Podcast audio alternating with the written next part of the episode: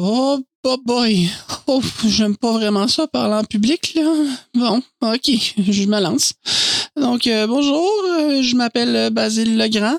Euh, je suis troisième d'une famille de cinq enfants. J'ai toujours trouvé ça bizarre que tous les membres de ma famille sont tous des humains, alors que moi, je suis un tiefling. Wow, wow, wow, wow, Basile. Hein? Laurier?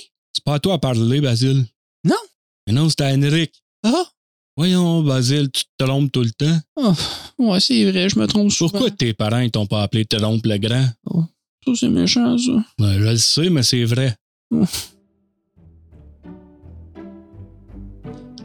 Natif de Deerbrook, Basile Legrand est le troisième d'une famille de cinq enfants. Seul tiefling dans une famille d'humains, il a toujours été mis de côté comme s'il était une tâche sur la réputation de sa famille. 5 pieds 8, pas très fort ni agile, il est très difficile pour lui de se faire des amis et il n'est pas habile quand vient le temps d'être avec les gens. Sa tendance à aider les autres peuvent cependant le mettre facilement dans le pétrin. Des petites cornes de démon sont cachées par sa grande chevelure rouge cheveux, une peau très rose, et il a également une queue de démon qu'il tente de cacher coûte que coûte. Ses parents sont récemment entrepreneurs très prospères avec leur commerce, les épiceries Legrand.